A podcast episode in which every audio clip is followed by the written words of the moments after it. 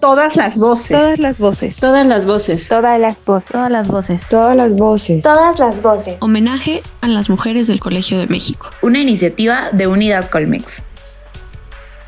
Soy Flora Botón Beja, del Centro de Estudios de Asia y África. He pertenecido al Colegio de México durante casi toda mi vida adulta, primero como estudiante y luego como profesora investigadora. Es una institución a la que quiero y con la que estoy comprometida, y aunque personalmente no he tenido ningún obstáculo durante mis años de estudiante y de docente, no he cerrado los ojos ante posibles incidentes que podían perjudicar a las mujeres, pero a lo largo de los años se han desarrollado mecanismos que han intentado corregirlos. Son dos los aspectos en los que considero he sido pionera y he contribuido en alguna manera para afianzar el prestigio de nuestra institución. Lo primero es mi labor en la introducción de estudios sobre China, tema prácticamente ausente en los centros de estudios superiores de nuestro país. Después de obtener la maestría en estudios orientales, ahora estudios de Asia y África en el Colegio de México, con mayormente profesores extranjeros, y después de realizar un periplo de especialización sobre temas de China en Inglaterra, Taiwán y los Estados Unidos, me incorporé al Colmex enseñando, escribiendo libros y artículos sobre diversos aspectos de China, ya que todo estaba por hacer.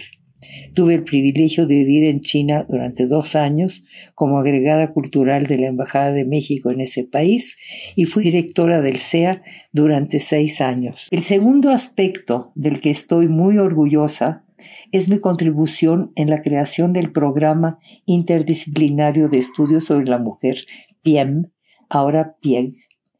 Siempre a pesar de mi condición privilegiada, me interesó la lucha para cambiar la condición de las mujeres y era una ávida lectora de literatura feminista.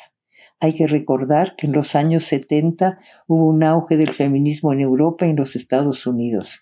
Abundaron los libros y artículos sobre pensamiento feminista y asimismo surgió también el activismo de las mujeres. En México, muchas mujeres nos interesamos y tratamos de participar en esas nuevas corrientes. En 1975, México fue la sede de la primera conferencia mundial de las mujeres de la ONU, que despertó esperanzas y expectativas no siempre cumplidas. Y en 1976 apareció FEM, la primera revista feminista en México, en la cual fui miembro de la dirección colectiva. En el Colegio de México organizamos una serie de conferencias sobre varios aspectos de la situación de las mujeres. Era ya evidente la necesidad de establecer un programa de estudios sobre la mujer y es así como colegas de varios centros, nos reunimos y elaboramos un proyecto que haría del Colmex la primera institución en América Latina en albergar esa clase de estudios. Fue una lucha que duró cinco años hasta poder realizar esta iniciativa, pero finalmente en 1982 nació el PIEM. Tendría mucho más que decir de mis años pasados en el Colmex, pero esos son los dos aspectos que quiero destacar. Unidas somos Colmex.